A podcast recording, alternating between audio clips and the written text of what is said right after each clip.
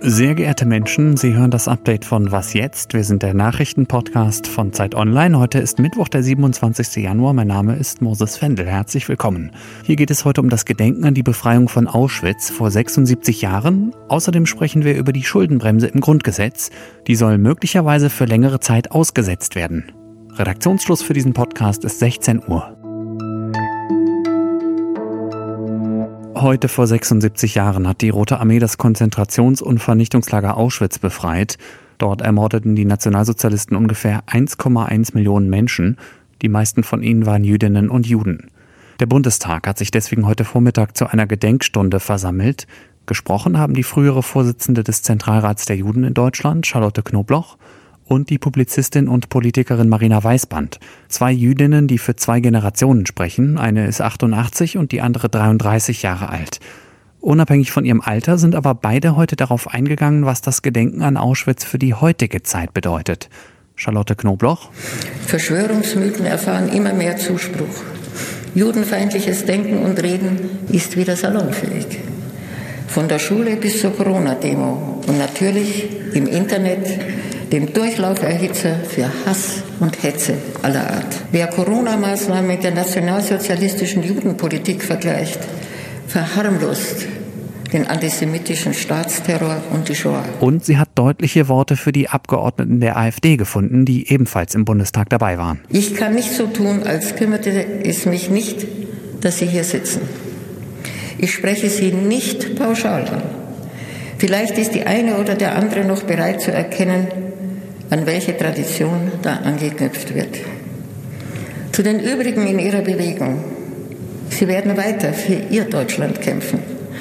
Ich sage Ihnen, Sie haben Ihren Kampf vor 76 Jahren verloren.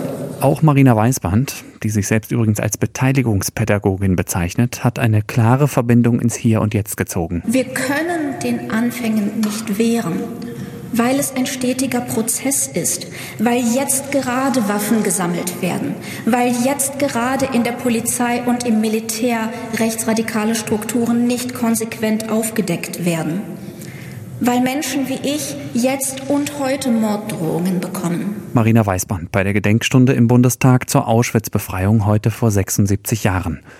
Und natürlich bedeutet der Holocaust nicht nur die Vernichtung von jüdischen Menschen, sondern auch von politischen Häftlingen, Homosexuellen, Sinti und Roma, Zeugen Jehovas, Menschen mit Behinderung und zum Beispiel Obdachlosen oder Arbeitslosen, also ganz unterschiedlichen Gruppen von Menschen, die den Nazis nicht passten.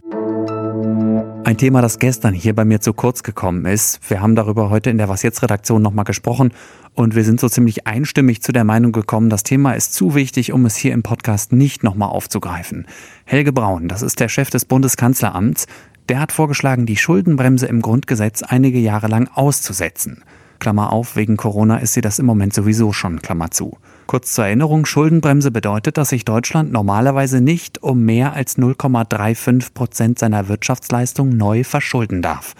Lisa Nienhaus ist Wirtschaftskorrespondentin der Zeit. Hallo Lisa. Hallo. Kannst du den Vorschlag des Kanzleramtsministers bitte noch mal kurz zusammenfassen? Ja, Helge Braun hat in einem Gastbeitrag im Handelsblatt vorgeschlagen, dass man die Schuldenbremse für ein paar Jahre aussetzen solle. Die ist ja im Grundgesetz verankert und dass man quasi hier eine Regelung schaffen soll, also das Grundgesetz ändern soll, um sie für ein paar Jahre auszusetzen, um dann mehr Schulden machen zu können über die Jahre gestreckt dann immer weniger, bis man am Ende wieder zurückkommt zur Schuldenbremse. Und das ist besonders deswegen bemerkenswert, weil seine Kollegen in der CDU die größten Schuldenbremsen-Fans sind. Was steckt denn jetzt politisch dahinter? Braun hat ja sofort ziemlich deutlichen Widerspruch aus seiner eigenen Partei, der CDU, bekommen. Das ist total interessant, weil man es natürlich nicht genau weiß und das Besondere daran ist, dass Helge Braun ja als Kanzleramtschef ganz nah dran an Angela Merkel ist, weshalb viele annehmen, sie hätte irgendwas damit zu tun.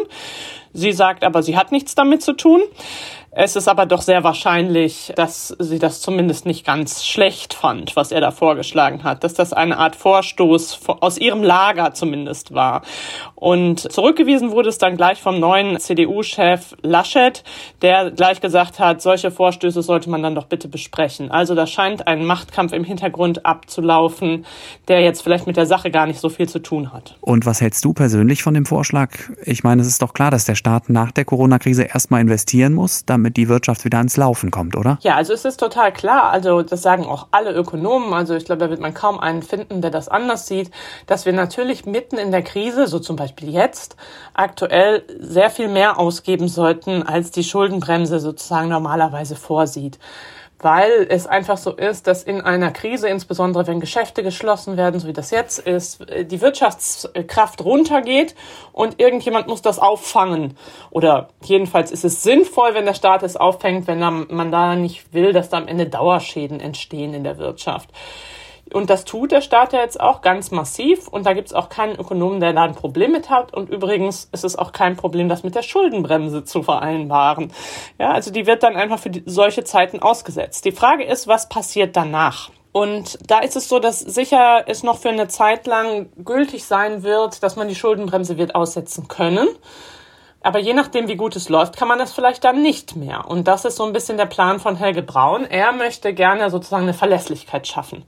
Das ist aber eine Scheinverlässlichkeit, weil wenn man jetzt beispielsweise schon plant für in, weiß ich nicht, zwei oder drei Jahren, genau wie viele Schulden man da aufnimmt, wir wissen erstens jetzt noch nicht, wie lange wird diese Wirtschaftskrise dauern, die jetzt passiert ist.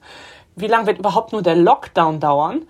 Wenn sozusagen ganz viele Menschen geimpft sind und es geht wieder los, kriegen wir dann die Roaring Twenties, die manche sich wünschen oder erwarten.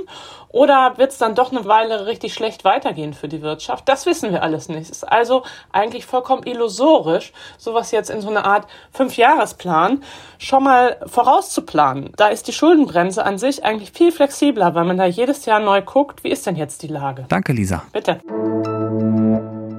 Ein Thema, das uns gestern und auch heute Morgen hier schon beschäftigt hat, der Streit zwischen der EU-Kommission und der britisch-schwedischen Firma AstraZeneca der eskaliert anscheinend weiter. Es geht ja darum, dass das Unternehmen der EU vorübergehend zu wenig Impfstoff liefern kann. Und die EU fühlt sich ungerecht behandelt, weil anderen Ländern, wie zum Beispiel Großbritannien, die Lieferungen nicht gekürzt werden. Ein für heute Abend geplantes Krisentreffen hat AstraZeneca abgesagt. Unternehmenschef Pascal Soriot hat in einem Interview mit mehreren europäischen Zeitungen die EU für die Probleme verantwortlich gemacht. Die Union habe ihren Vertrag mit AstraZeneca halt einfach später unterschrieben als Großbritannien. Jetzt kommt noch ein Thema, das wir hier im Podcast noch nicht hatten. Russlands Präsident Wladimir Putin und US-Präsident Joe Biden haben gestern Abend telefoniert. Schön und gut, wer telefoniert, fängt zumindest in dem Moment wahrscheinlich keinen Krieg an. Sie haben sich aber auch auf was Konkretes geeinigt, nämlich den New Start-Vertrag zu verlängern. Der wäre in wenigen Tagen ausgelaufen und läuft jetzt erstmal wieder fünf Jahre lang weiter. In dem Vertrag steht, dass beide Länder nur eine bestimmte Zahl von Atomwaffen und auch der dafür nötigen Trägersysteme besitzen dürfen. New START ist im Moment der einzige Vertrag, der ein unkontrollierbares atomares Wettrüsten zwischen den USA und Russland verhindern soll. Jetzt müssen sich beide Seiten nur noch dran halten. Und wo wir schon bei guten Nachrichten sind. Deutsche ErmittlerInnen haben die Schadsoftware Emotet unschädlich gemacht. Sie galt als die gefährlichste Schadsoftware der Welt. Das Bundeskriminalamt und die Staatsanwaltschaft Frankfurt am Main sagen, dass sie die Infrastruktur von Emotet übernommen und zerschlagen haben Alleine in Deutschland hat Emotet mindestens 14,5 Millionen Euro Schaden verursacht. Was noch? Was wäre das Internet ohne Katzenvideos? Ein kalter und böser Ort vermutlich. Ich meine, zwei dunkle Seiten sind ja hier in dieser Folge schon ausdrücklich erwähnt worden. Jetzt kommen wir mal wieder zu was Hellerem. Unterschätzt sind meiner Meinung nach bisher Pinguin-Videos. Ein besonders drolliges ist mir heute auf Twitter über den Weg nun ja gewatschelt. Zwei Gruppen von Pinguinen auf den Falklandinseln. Die eine kommt gerade vom Baden, die andere ist auf dem Weg zum Wasser. Aber unterwegs bleiben sie kurz stehen und tauschen sich aus. Der Tweet stammt übrigens von Andrea Barlow. Sie ist die Direktorin des Museums der Falklandinseln. Ich verlinke das Video mal in den Show Notes. Und wenn Sie wollen, können Sie dem Museum eine Spende dalassen. Das hilft dann vielleicht auch den Pinguinen. Das war was jetzt am Mittwochnachmittag. Morgen früh hören Sie hier Rita Lauter. Es geht unter anderem um das zu erwartende Urteil im Mordfall Walter Lübcke. Ich heiße Moses Fendel. Wenn Sie Fragen oder Kritik haben, können Sie mir gerne schreiben an wasjetzt.zeit.de. Danke fürs Zuhören, machen Sie es gut und bis bald.